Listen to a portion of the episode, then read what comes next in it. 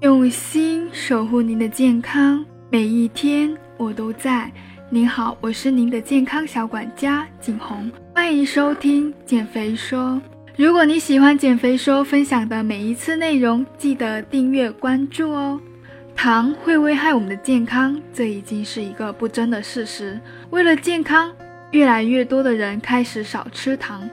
卫健委最近发布了二零一九年至二零二五年健康口腔行动方案，明确指出要在全社会开展减糖专项活动，要求各中小学及幼儿园禁止销售高糖饮料，限制供应含糖饮料。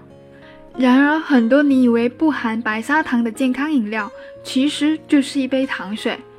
经期的时候拒绝了一杯奶茶，却拿起了红糖水猛喝；不让孩子吃甜食，却给他们一直喝很多的果汁，等等诸如此类的错误，每天都在我们身边不断的重演。今天的内容呢，就是要聊一聊生活中常见的二十九种糖，教你如何躲避隐藏的高糖陷阱。首先呢，我们来讲一下关于糖的一个知识点，包括升糖指数。甜度还有名称。首先，关于糖的升糖指数 GI，就是指某个食物让你血糖升高的速度。升糖指数越高的糖越不好。关于甜度呢，有些糖吃起来很甜的食物含糖量就高。其实这样的认为是大错特错的。判断食物的含糖量，除了靠味觉，还要看这个食物添加了哪种糖。不同的糖甜度是不一样的。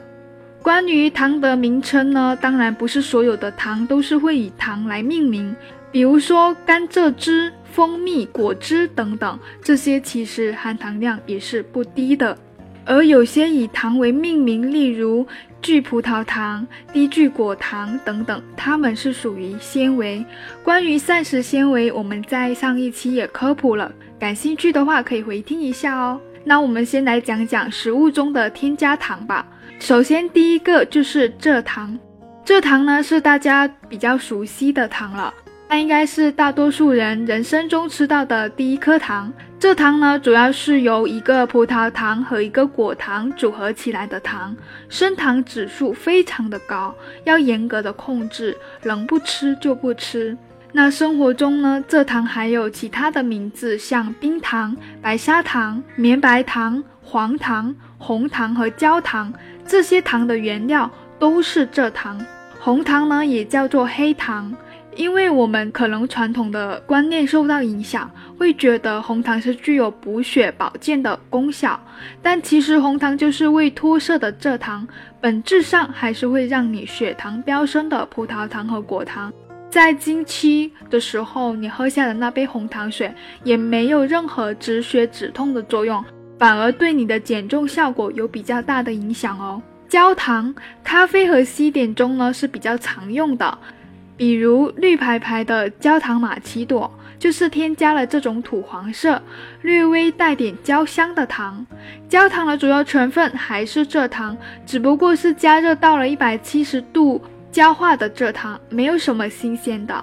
第三，枫糖，枫糖呢是一种提取自枫树枝的糖浆，主要流行于遍地枫树的北美地区，是当地特色煎饼和华夫饼的经典搭配。那近些年呢，国内也开始流行起了枫糖，并且以健康食品的名义席卷在市场上。知名的烘焙店八十五摄氏度呢，也推出了添加了大量枫糖的明星产品枫糖方块。但是无论怎么高大上，无论怎么风靡，枫糖和前面提到的红糖也是一样的，本质上都是蔗糖。第四个果糖，果糖呢其实就是水果中的糖，但除了水果以外，蜂蜜等食物中也是含有大量的果糖。果糖吃起来是比蔗糖还要甜很多的。虽然果糖的升糖指数很低，不会引起血糖的剧烈波动，但是果糖进入身体后就会进入肝脏，快速形成脂肪，储存在肝脏等地方。有一个杂志《Cell 细胞》是研究发现，一旦让非酒精性脂肪肝病人停止摄入果糖呢，他们的脂肪肝会大幅的改善。这里呢，也要提一下前面提到的果汁。很多人认为果汁非常健康，可以补充维生素和膳食纤维。但是如果说不是自己榨的果汁，是外面购买的果汁呢，除了有大量的果糖，还会添加了大量的果葡糖浆或者白砂糖，并且不含有膳食纤维。第五个，蜂蜜。很多人一直把蜂蜜当作大自然的馈赠，认为蜂蜜可以止咳平喘、润肠通便、养颜美容。但是蜂蜜的主要成分还是糖，这些单糖呢会迅速的进入你的血液，使你的血糖飙升。所以喝蜂蜜大概就等于喝糖水，每天喝一杯蜂蜜水不会让你变好。第六，果葡糖浆。果葡糖浆可能是人类历史上最不健康的发明之一了。它又名叫做高果糖玉米糖浆，是由玉米淀粉提炼的，其中果糖含量占百分之五十五，剩下的都是葡萄糖。它最大特点就是便宜，可以被广泛的添加入各种含糖的饮料和劣质的加工食品中。第七，乳糖。乳糖呢是葡萄糖和半乳糖组合成的糖，常见于各种奶制品和健身补剂中。因为甜度比较低，所以很不容易吃出来。你喝一杯三百毫升的牛奶，一不小心就会吃下了十五克糖。所以呢，减肥期间人群建议还是选择脱脂奶。随着年龄的增长，我们体内的乳糖酶会逐渐的减少。如果说有的朋友喝下牛奶后会容易感到腹泻、腹胀、各种闹肚子，这种呢就是乳糖不耐受，就不建议空腹喝牛奶。麦芽糖。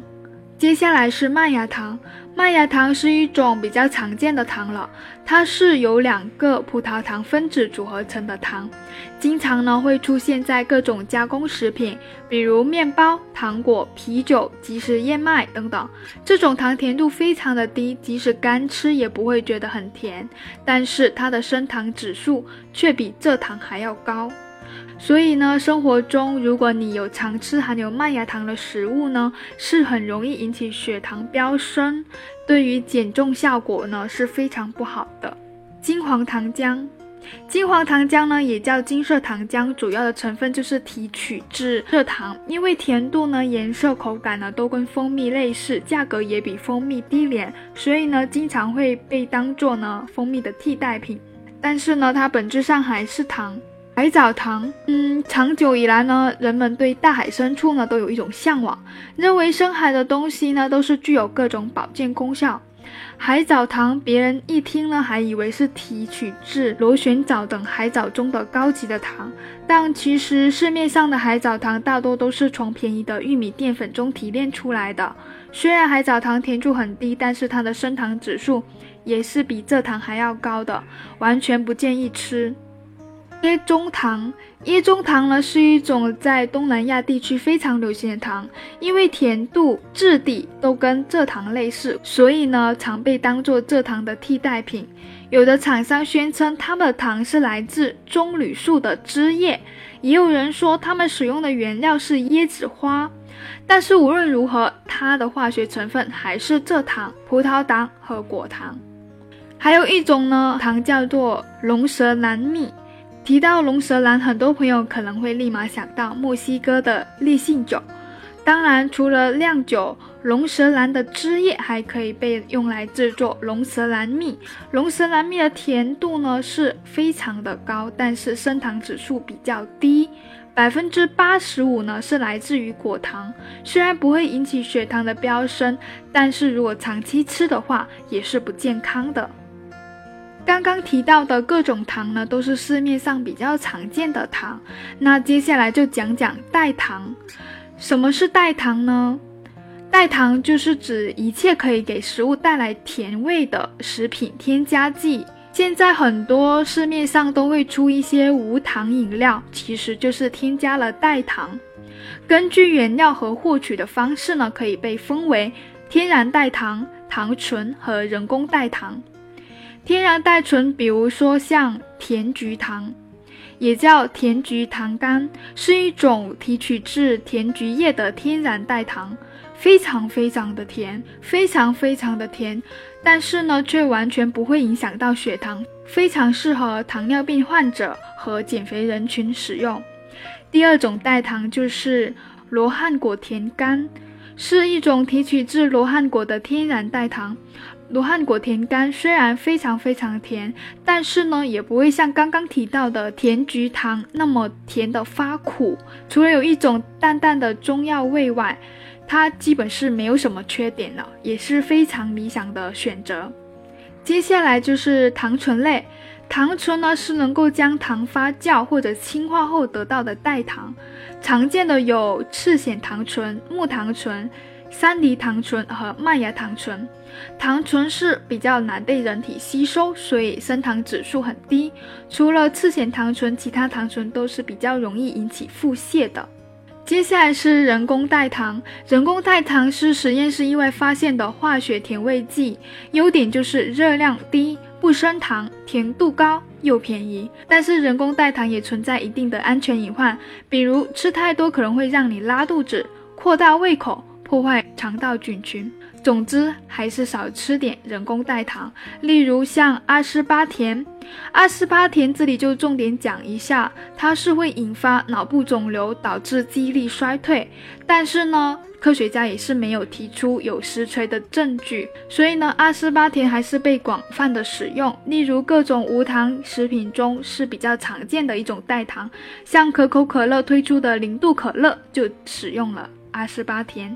还有一种就是安赛蜜，那常见的人工代糖还有糖精、甜蜜素、三氯蔗糖等等。刚刚提到的二十九种糖，你记住了吗？如果说还是记不住的话，我会在简介中放入一个图片，你们可以看一下。今天的内容就分享到这里，我是你的健康小管家景红，下期见。